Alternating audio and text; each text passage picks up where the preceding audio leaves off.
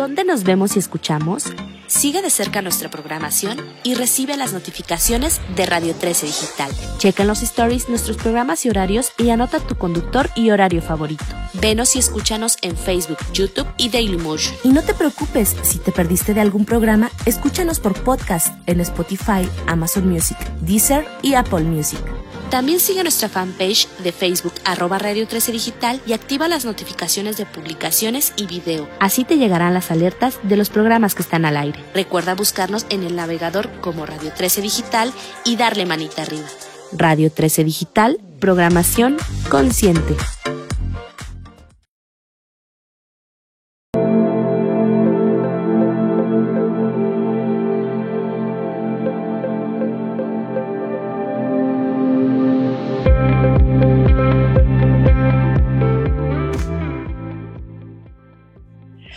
Hola amigas y amigos de Sinvergüenza, yo soy Shoshana Turquía y hoy estoy feliz de recibir a una de las grandes maestras y escritoras de este país, a mi queridísima Raquel Barrera, que además este año publica físicamente esta joya de libros y el espejo confesara todo lo que ve, que es una colección de cuentos deliciosos.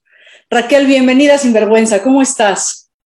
¿Qué tal, eh, Susana? Muchísimas gracias por invitarme a tu programa. Es un placer y un honor estar aquí. Muchísimas gracias también por tus palabras. A ver, Raquel, cuéntanos cómo entras al mundo de las letras.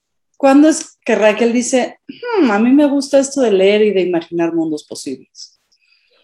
Desde muy niña, desde, desde que era niña escribía reflexiones, pequeñas historias, andaba observando el mundo, ¿no? Siempre lo tuve en la sangre, ya de adolescente se, agudizó y em, bueno, pues llegó un momento en el que tenía que elegir qué estudiar y, decidí estudiar una carrera administrativa. Bueno, iba a, iba a, estudiar comunicación, pero finalmente entré a estudiar una carrera administrativa porque pues no había como en aquella época muchas posibilidades de dedicarte a las letras y a, a estas pasiones que tenemos, ¿no? De la escritura y, de, y, del teatro, que fue lo que estudié después. Entonces, eh, mm, después de, un tiempo, eh, estudié en, en, Bellas Artes, teatro, cuando ya empecé a definir más mis intereses y más mis pasiones, por supuesto. Estudié teatro en Bellas Artes, estudié en el núcleo de estudios teatrales también con Luis de Tavira y bueno, pues tuve la, fortuna, el honor, digamos, de, entrevistar en, el hecho de muerte a Julio Castillo. Eh, y fíjate que su esposa Blanca Peña me dijo, si lo que te gusta más es escribir, porque me encantaba el teatro, pero, pero mi pasión venía por el lado de las letras, ¿no? Entonces, eh, métete a la SOGEM, que en aquel entonces tenía pues a una eh, planilla de maestros estupenda, ¿no?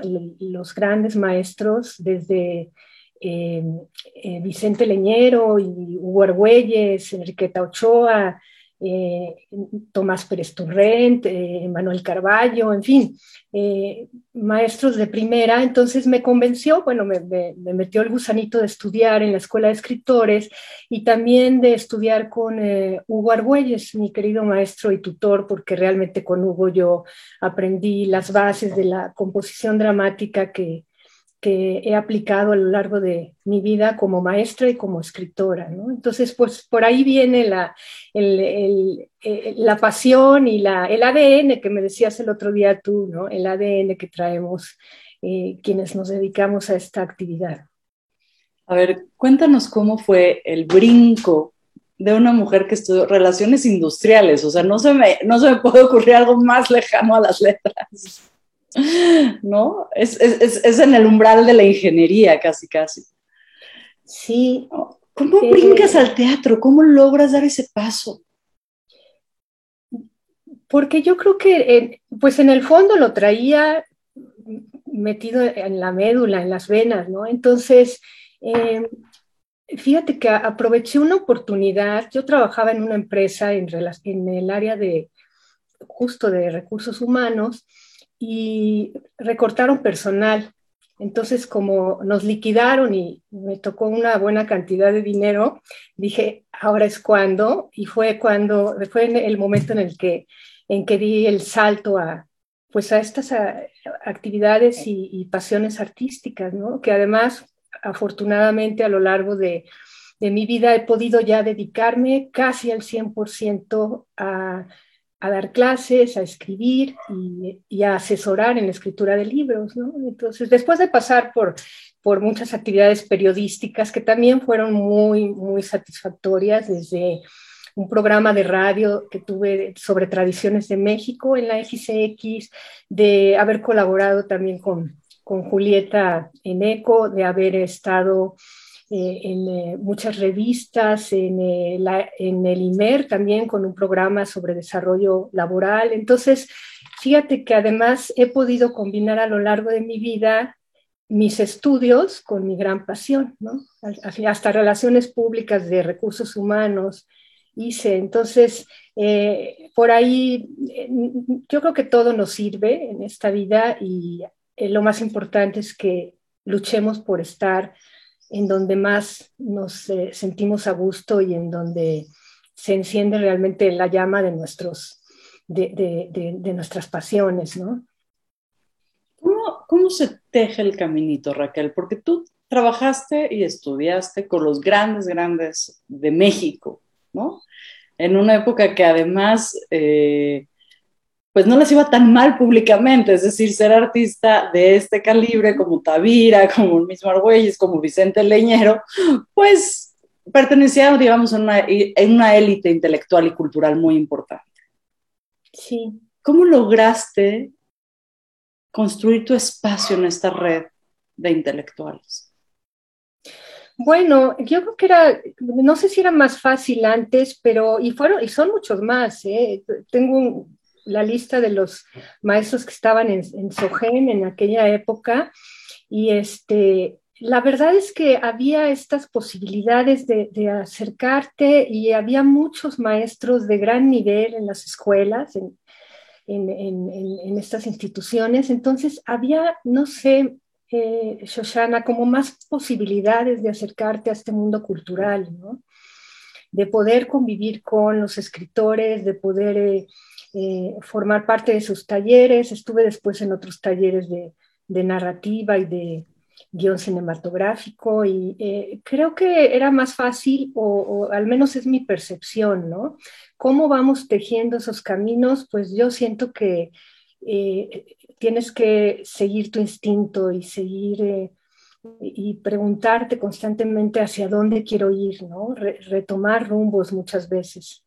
Y bueno, Así es, creo, creo que por ahí va. Cuéntanos un poquito de, esta colección de cuentos y el espejo confesara todo lo que ve. ¿Cómo nace? ¿De dónde sale la idea? Porque además tienes personajes excelsos que ahorita voy a entrar a, platicar sobre algunos, ¿no? Sin spoilers, no se preocupen, porque sí quiero que compren el libro y lo lean. Pero, ¿cómo decides eh, crear este, este libro?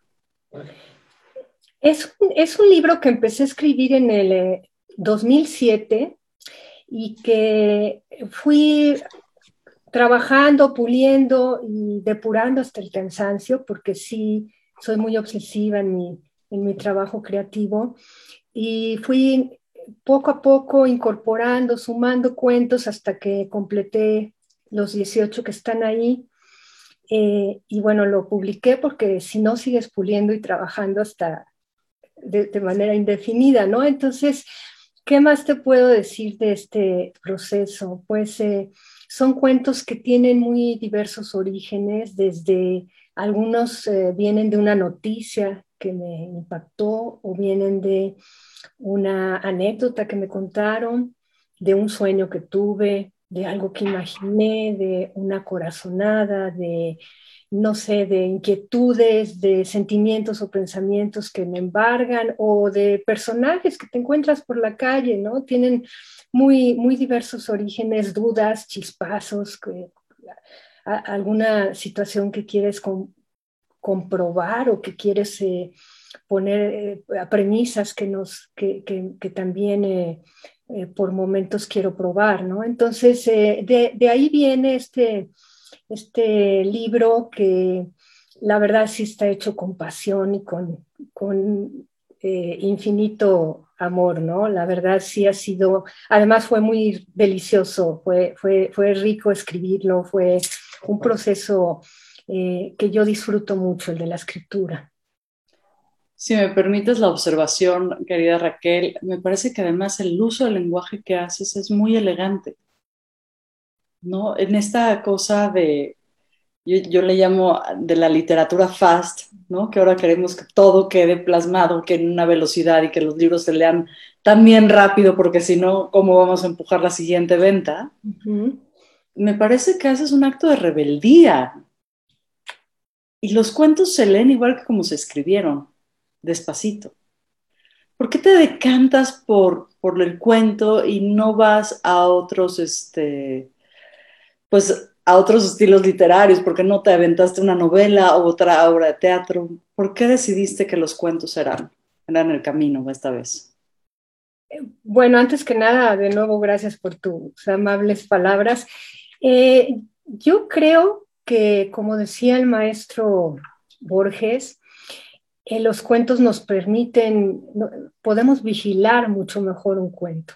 Un cuento es algo que tiene que ser breve, condensado, que tiene que tener eh, fuerza, que no, no, debes desviarte del camino, que hay poca, una historia, pocos personajes, pocos conflictos, como decía el maestro Cortázar, un, eh, cuento gana por nocaut y una novela por decisión. Entonces, sí, creo que es eso en gran medida. Sí tengo un proyecto de novela y he escrito teatro y guiones, pero el, cuento me encanta por eso, porque mm, permite tener muchísimo más control, aunque dentro de la libertad que debes darle a tus personajes para que se revelen y demás, ¿no? Pero dentro de, la escritura. Y por otro lado, eh, mm, lo que decías de pulir y de trabajar con mucha delicadeza el lenguaje, pues es, sí, creo que es algo, es mi sello, ¿no? Me, encanta pulir y, me encanta buscar nuevos significados, eh, palabras afines, otros eh, recursos que enriquezcan no solamente las historias y las tramas y que, y que haya giros de tuerca y que haya situaciones de tensión y sorpresas casi siempre al final, eh, pero también me gusta pulir muchísimo el lenguaje. y, que no haya palabras repetidas y que no haya la obsesión del escritor. La verdad es que a mí me sorprende la, la calidad de la edición de los cuentos. ¿no?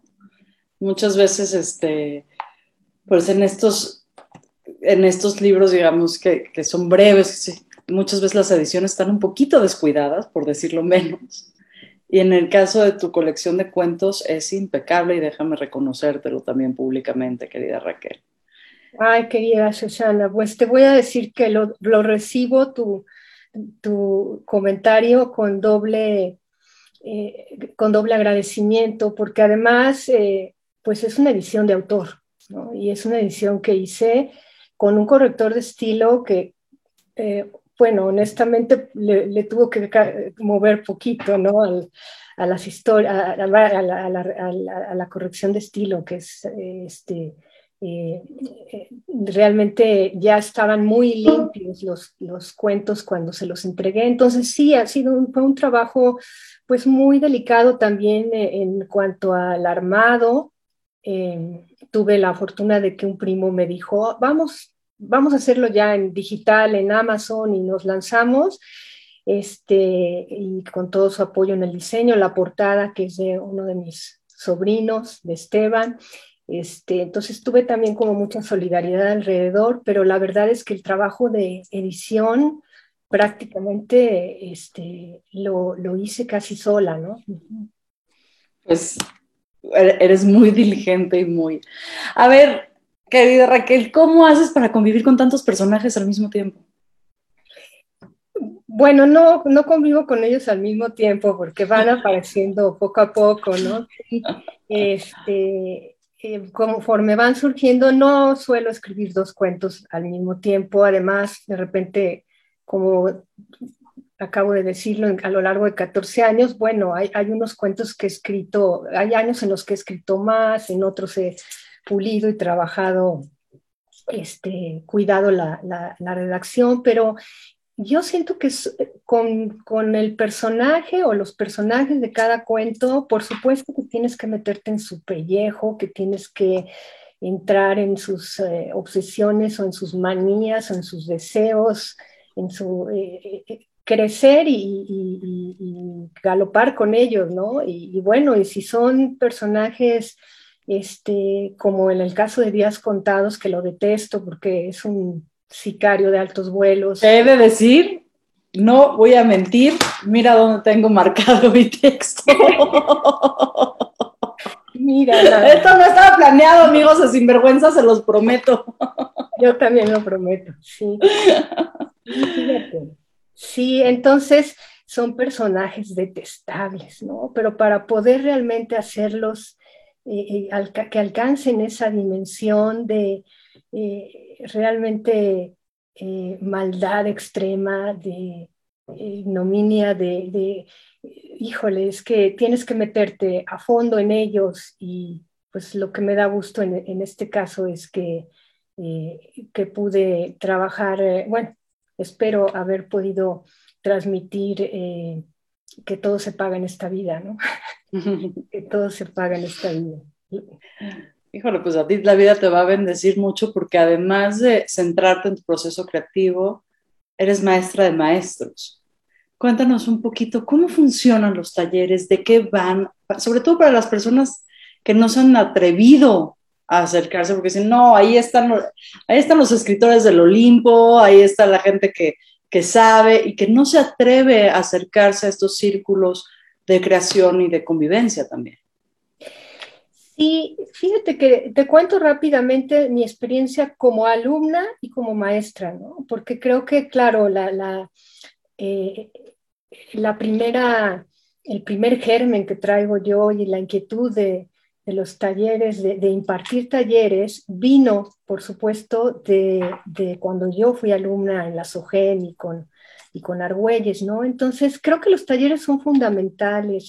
Para mí, eh, yo aprendí muchísimo porque te permiten eh, tener un espejo que se refleje lo que los demás perciben de tus escritos, entonces, eso te permite también ir avanzando, te permite construir mejor tus historias, eh, tomar lo que te sirve y lo que no, pues no, desecharlo, pero creo que son muy importantes, ¿no? Y enseñar para mí, pues es una manera de, de aprender también día a día, el ver los avances de, de mis, de los de las personas que participan en mis talleres prácticos, de mis alumnos en los teórico-prácticos, de ver que ya están muchos a lo largo, además de la pandemia, ya están, han terminado novelas cortas o están avanzando con sus novelas, con sus cuentos.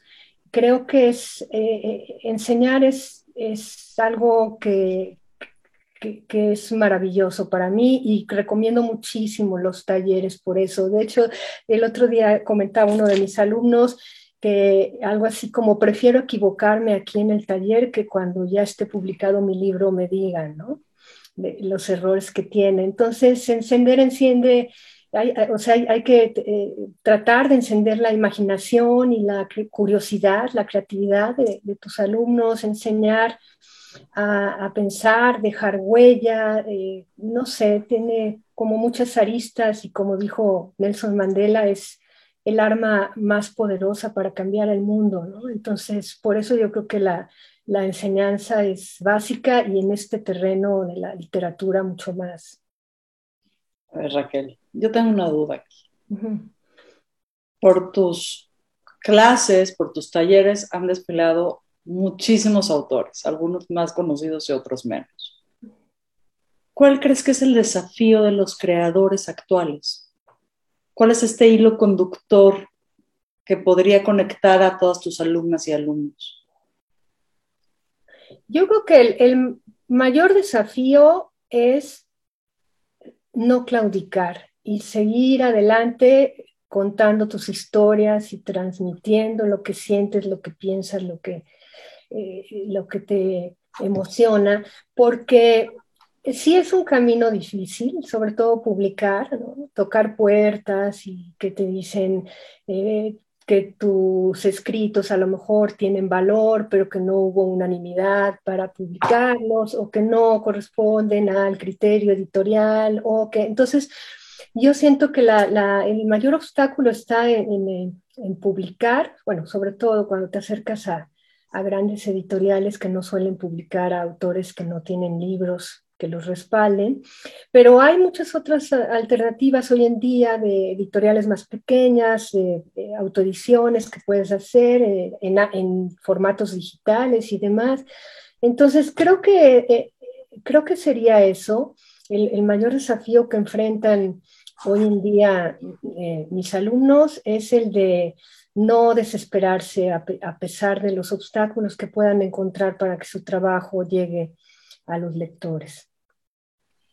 ¿Cómo nos recomendarías que nos esta inmersión a libros que no son publicados por las grandes editoriales? Es decir, es muy fácil que si quieres leer algo, ¿no? Este, de cierta, de cierta línea editorial, pues vas a Random House, cualquiera de sus sellos, escoges tu libro, cantante, vas a tu casa, lees y más o menos te garantiza la experiencia, por ponerlo de alguna manera. Hay pocos autores que decepcionan la verdad, ¿no? O si quieres de otro tipo de género, pues te vas a estas grandes editoriales, básicamente en México hay dos, ¿no? Penguin de un lado y Planeta del otro, con sus sellos de abajo. Pero los que queremos ser un poquito más rebeldes, un poquito más disruptivos y no queremos leer a los de siempre. ¿Cómo nos pintas este mapa? ¿Qué nos sugieres que hagamos? ¿Cómo, cómo te metes a, este, a esta exploración de editoriales más pequeñas, de ediciones de autor? Pues yo creo que investigando eh, en Internet, pues qué editoriales eh, están eh, publicando actualmente, lo que te interese leer, cuento, novela, que cuento se publica muy poco, es otro obstáculo que enfrentamos quienes nos dedicamos a este género, ¿no?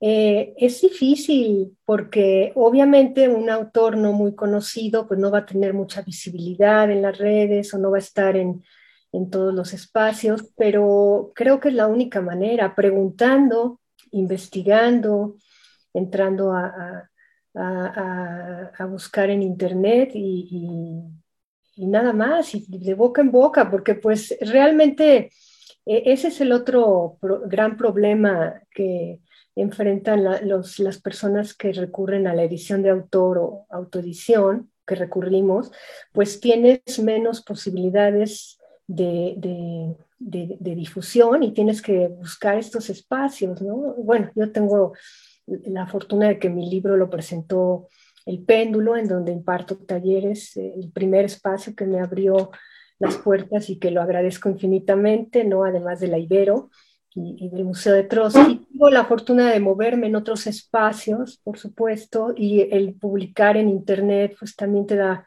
más visibilidad a través de Amazon, pero creo que ese sería, esa sería la recomendación, investigar y, preguntar y tratar de, este, salirte de, nada más los títulos y las editoriales conocidas, ¿no? ¿Qué es la curiosidad para ti, Raquel? Pues es una chispa que, que detona gran parte de mis historias, porque finalmente eh, es lo que me mueve a, investigar, a rastrear, a eh, meterme en los recovecos de, los personajes, de, su mente y de su sentimiento. Creo que es básica la curiosidad en un escritor, esa necesidad de descubrir qué hay detrás de, así como la gran pregunta que yo siempre me hago de qué pasaría si las cosas se invirtieran, si todo lo que imaginas no fuera como es y si volteáramos de cabeza la, la realidad, ¿no? A ver, la realidad. Muchos conocemos tu gran trayectoria en el periodismo. ¿no? Tanto en voz como también físicamente, haciendo tele, estuviste en ECO, como bien lo mencionaste. ¿Qué te hizo dar el brinco del periodismo a la ficción?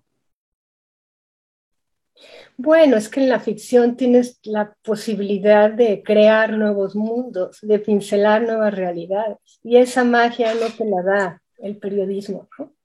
El periodismo es justo eh, una actividad que también disfruté muchísimo, pero que te tienes que ceñir a, la realidad, ¿no? Este, y aquí eh, tienes un mundo, un, universo de historias por descubrir y por, y por eh, abarcar y por transformar y demás, ¿no? El mundo de la ficción para mí es mágico. ¿Qué temas te están atrayendo ahora? ¿En dónde está ahorita tu proceso creativo? Pues en la pandemia. sí, finalmente después de más de un año y medio que llevamos eh, aquí en, en este pues encierro o en esta situación tan complicada y, dolorosa para muchos. Eh, traigo varias ideas ahí, quiero escribir algo, una, obra sobre la pandemia. No estoy segura de si voy a escribir una novela o una serie de cuentos. Y tampoco, eh, no, no serían una serie de cuentos, porque es básicamente una historia la que quiero contar, pero este, creo que, pues sí, ya está llegando el momento de, empezar a escribir. Lo que sucede, eh, Susana, es que a mí, para empezar realmente ya a escribir, necesito tener mucha claridad, mucha claridad, como decía también Borges, de el principio y el final. Lo decía eh, también Quiroga. Borges decía, yo tengo el principio de un cuento y el final, y tengo que descubrir fíjate, humildemente decía, a través de mis muy limitados medios, cómo llegar de ese principio a ese final. Entonces, eh, creo que ya estoy llegando al, momento de ponerlo, de, ponerme este, realmente a escribir. Tengo varias historias por ahí, eh, tengo eh, un guion que voy a retomar, que había dejado a medias, quiero pulir varios cuentos que no incluí en mi colección y quiero mover unas obras de teatro, una obra de teatro que, que, quiero que ya en algún momento llegue al escenario, que no tuve la fortuna de que se montara en el pasado.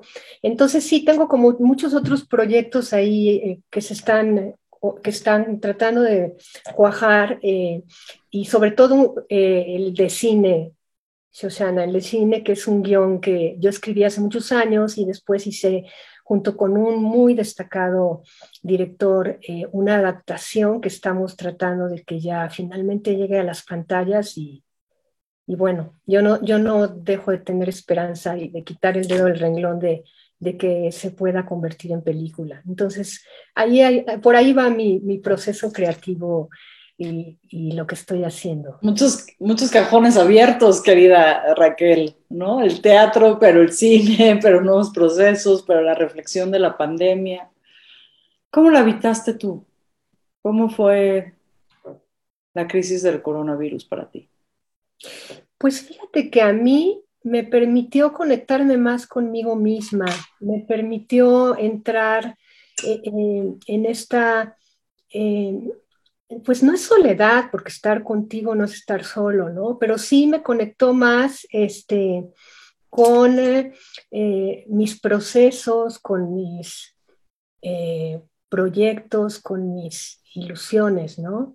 Afortunadamente en toda mi familia no, no tuvimos ninguna desgracia, este, pero pues sí fue muy doloroso lo que, lo que vimos alrededor y creo que seguimos viviendo con... Eh, con muchísimo miedo, con muchísima este, inquietud y, creo que conforme pase el tiempo, espero que podamos recuperar la capacidad de salir a la calle libremente, a disfrutar, de abrazarnos, de mirarnos, de, bueno, justo ahora nos tenemos que mirar más que abrazar, ¿no? Pero eh, puedo decir que fue un proceso eh, que viví de una manera muy productiva. Eh, nunca había impartido talleres virtuales, Shoshana. Entonces, de repente tenía cinco talleres, tres míos más los de las instituciones al mismo tiempo, descubriendo, a mí no me gustaban los talleres virtuales porque sentía que no era personal, que no había contacto, que necesitaba estar ahí con, con mis alumnos en vivo y en directo, ¿no? Y entonces eh, descubrí que pues es otra manera de comunicarnos que también es importante. Quisiera regresar, sí, por lo menos con algunos de mis talleres al, al mundo eh, presencial, pero esa fue más o menos mi vivencia de esta dolorosísima etapa para, para la mayoría, para todos, porque pues te, tienes, te solidarizas con tantas tragedias y, y dolores alrededor, ¿no? ¿Cómo habitas el miedo, Raquel? Pues no lo quiero habitar. el miedo es algo terrible, nos desbarata, nos desgarra, no, no, no. Yo tengo, bueno, mi mayor miedo es como a la violencia, a la violencia que además está tan eh, este, prolifera alrededor, pero siento que el miedo simple y sencillamente nos limita. Entonces, más bien, más que evitar el miedo, este, trato de, no dejarme llevar por él, ¿no? de no dejarme embargar por él. Mira qué interesante, me de las cosas que a las que más miedo le tienes es a la violencia.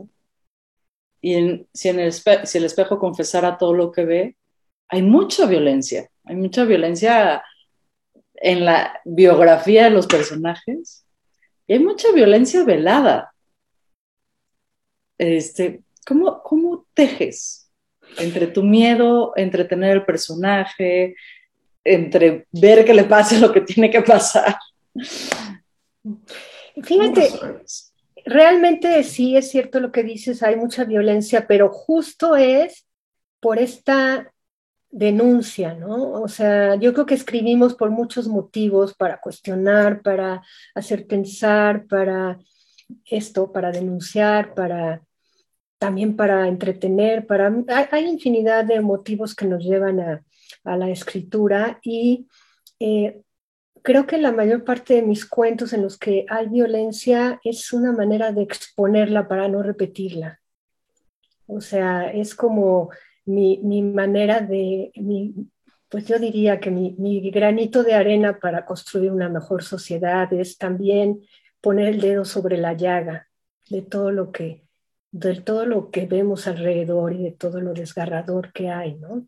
Entonces, creo que eso es lo que me mueve a escribir sobre estos temas, que no es de lo único que, que, digo, es un elemento, pero no es el único. Creo que lo que más persiste en mis historias es el poder de la sugestión, ¿no? Es el intercambio de personalidades, temas muy psicológicos, ya que eres tu terapeuta. Este, bueno, el Match Beloved, que es otro gran cuento, pues ahí está, ¿no? Esta, esta tensión entre los personajes. Y, y ahí también se nota tu, tu, vena de dramaturga, ¿no? Me imagino muchos de estos cuentos como obras, obras de puertas, ¿no? Y estas confusiones de que entra y sale el personaje. Fíjate que sí, el teatro es una gran pasión. Yo me formé en teatro y leía todos los clásicos, desde los griegos y, los norteamericanos, ¿no? Arthur Miller, Tennessee Williams y, los, y, Ibsen, Chekhov, los grandes, grandes dramaturgos. Y creo que sí, es una gran escuela. Ahora que me preguntabas de los talleres, yo creo que para quienes quieren escribir, eh, leer teatro también es una gran escuela, ¿no? Es, es, es algo eh, maravilloso. Pero bueno, volviendo a lo, a lo que decías, creo que hay muchas de mis historias, de hecho, que las he hecho, que las he trasladado al vehículo del cortometraje, este, y eh, creo que es por eso, porque tienen o, esta que mencionas podría ser perfectamente una obra de teatro, ¿no? Por los diálogos, porque casi prácticamente en ella lo que, lo que impera son los diálogos, ¿no? Son, pues no, no hay una línea divisoria entre, entre un género y otro, se pueden hacer adaptaciones muchas veces y creo que sí, varias de mis historias podrían ser monólogos en teatro o cortometrajes. ¿Qué le dices a las señoras que tienen miles de historias adentro de sus escritorios? Ah, que las saquen. Adentro, que no las han escrito, que ya... Ya están escritas, a ver. Ah, en sus escritorios, sí.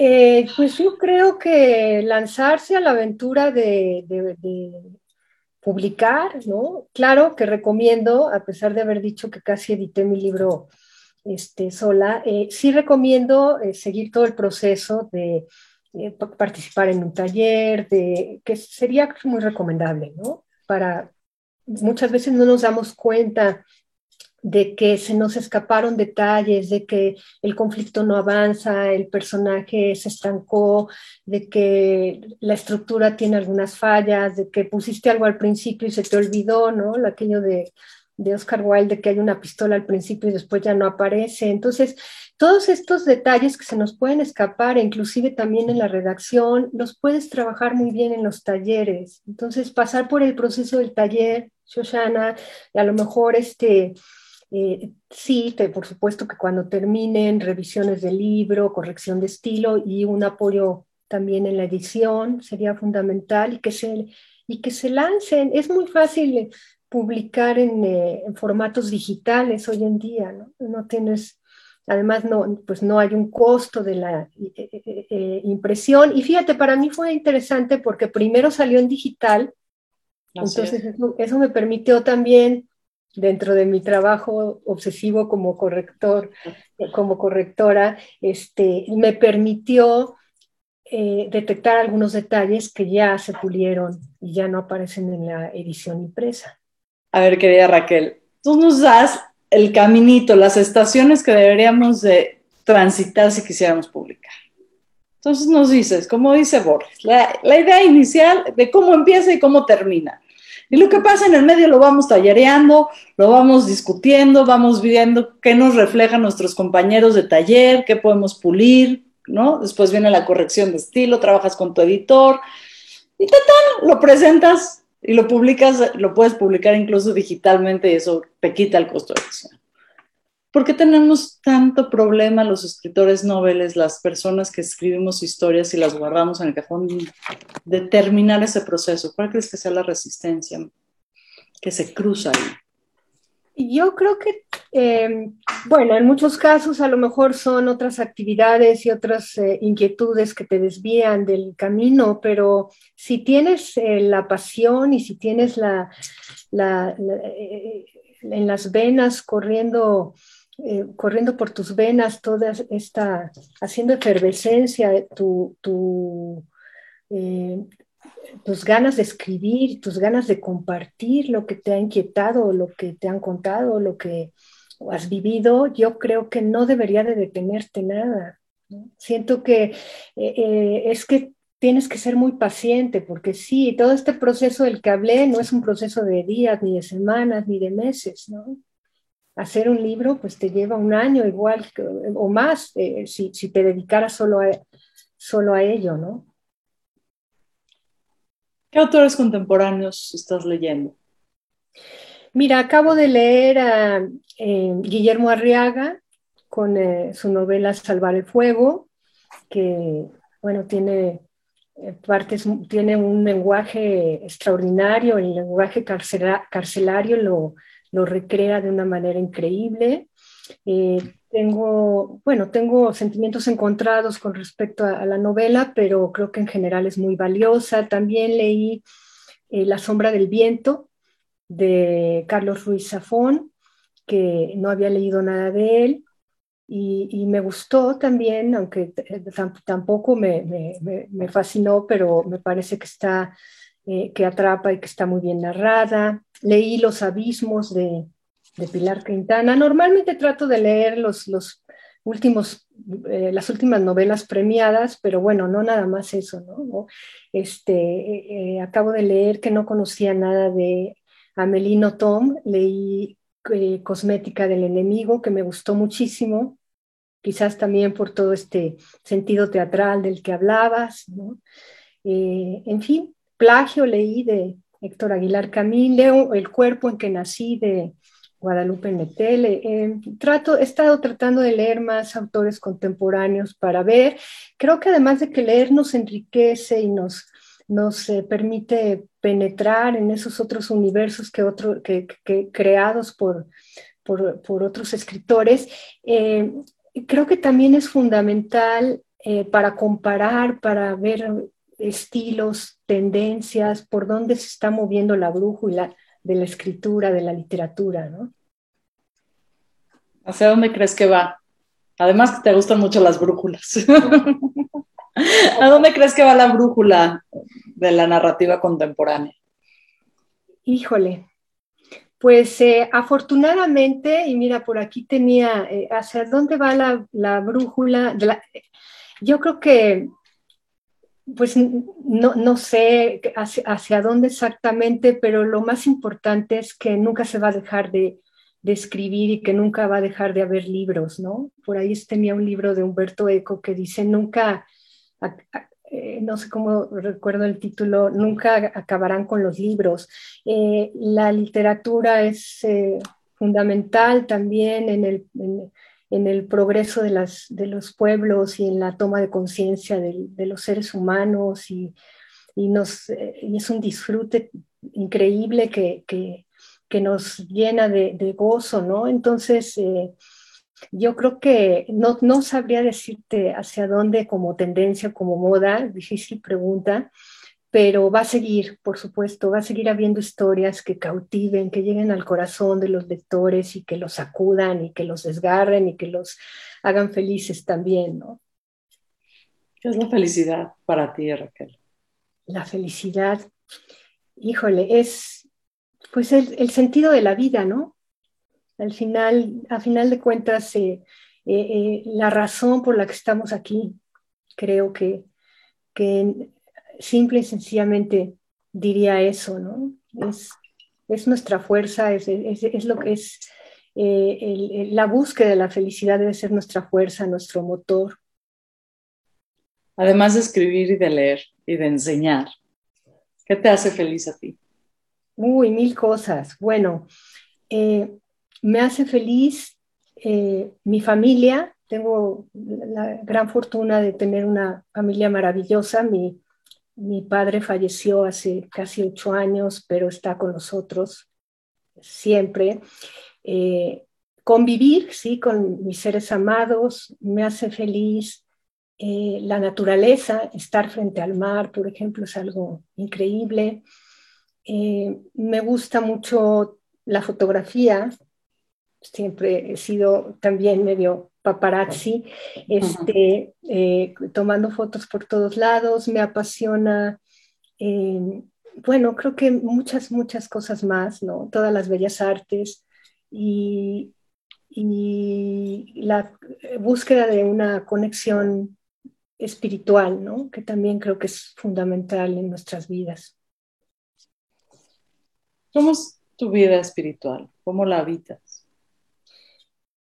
Bueno, yo, tengo, yo tengo una familia católica y una, tuve una educación muy eh, eh, católica, muy convencional en ese sentido, pero lo que más eh, importante, lo más importante de mi formación, de, los valores que me inculcaron mis padres y con el ejemplo más que nada, este, es que es esta búsqueda de de ti misma, de, eh, tratando de, ser más clara, más que una eh, religiosidad, yo creo en una espiritualidad, en una conexión con tu ser superior, en una eh, búsqueda de bienestar, de esa felicidad de la que hablas, ¿no? Entonces creo que así podría definir, yo trato de meditar y de orar y trato de conectarme con ese, con ese ser superior que, que tenemos dentro, ¿no? Llámale Dios o como quieras, pero,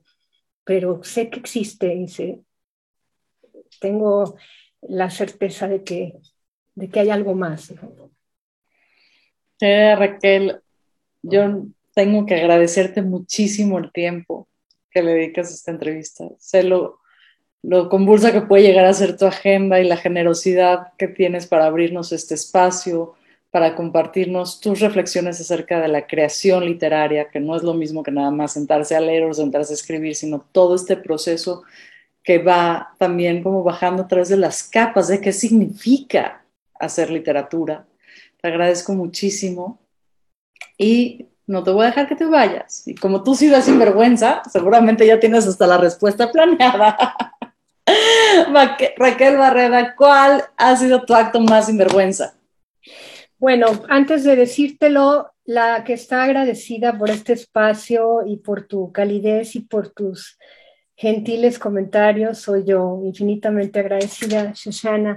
Y bueno, sí, la verdad, ¿para qué, para qué digo mentiras si me pongo ahorita aquí a, tratar de lucubrar si es, es eh, por lo menos yo creo que he visto 10 de las entrevistas que has hecho, que, que, además te felicito porque haces un, un, gran trabajo como comunicadora, además de que sé de, tu trayectoria también como terapeuta. Eh, fíjate que pensaba cuál podría ser el más sinvergüenza y bueno, decidí orientarme por, eh, por este, justo siendo muy joven, como te acabo de comentar, eh, habiendo estudiado una carrera administrativa, ya traía en la vena, eh, en las venas este sentimiento y esta inquietud por eh, la, escritura y por entrevistar a, a, escritores. Entonces, eh, yo quería entrevistar poetas, ¿no? y, llegué a la revista Vogue y a la revista de la Universidad de México sin nada de experiencia más que haber hecho una revista interna en una de estas empresas que mencioné.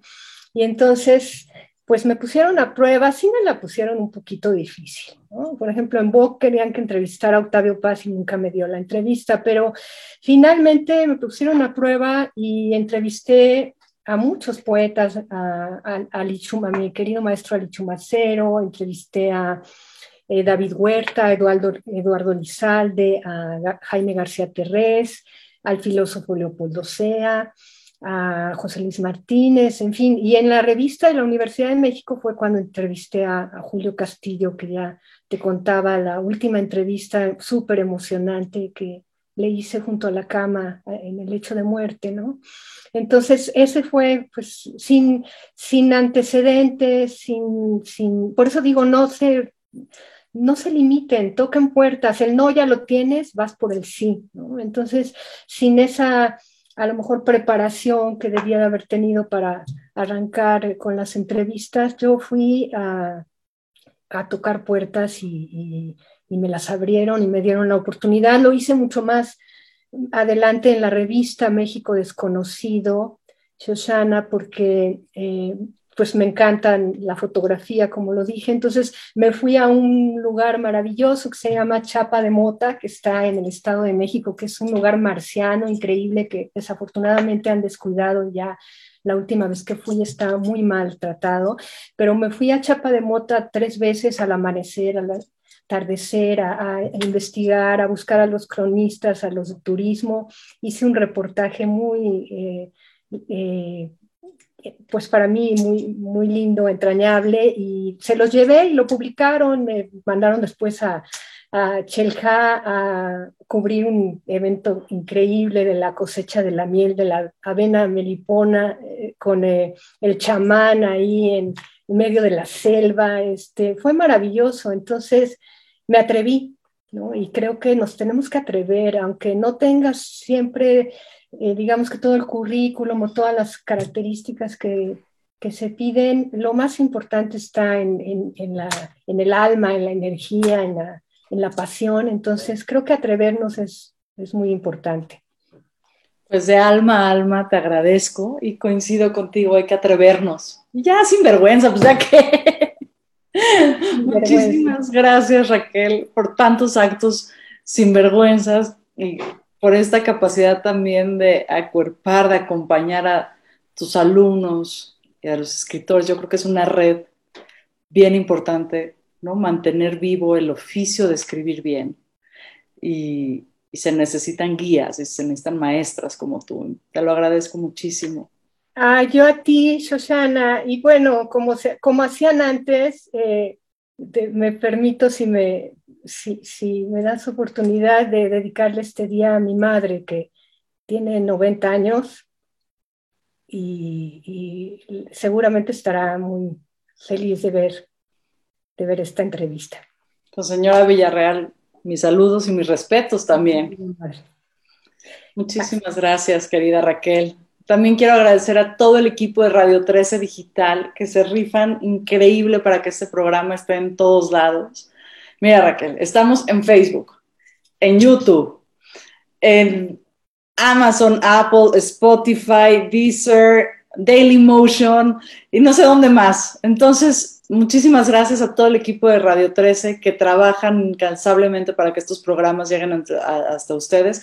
Y a todos ustedes, amigas y amigos de Sinvergüenza, por favor compartan, denle like, ayúdenos a romper los algoritmos de Facebook para que esto llegue a más y más personas. Muchas gracias Raquel, muchas gracias amigos de Radio 13. Yo soy Shoshana Turquía y esto fue Sinvergüenza. gracias Shoshana y llegará mucho más lejos porque te va a ir muy bien en esta tercera temporada. Te lo mereces, te felicito, infinitamente agradecida por este espacio y esta oportunidad. Saludos a tu auditorio. Muchas gracias querida maestra. Muy buenas tardes. Buenas tardes.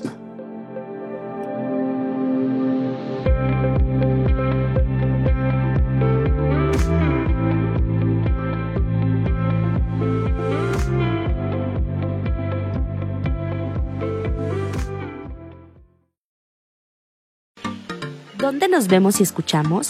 Sigue de cerca nuestra programación y recibe las notificaciones de Radio 13 Digital. Checa en los stories nuestros programas y horarios y anota tu conductor y horario favorito.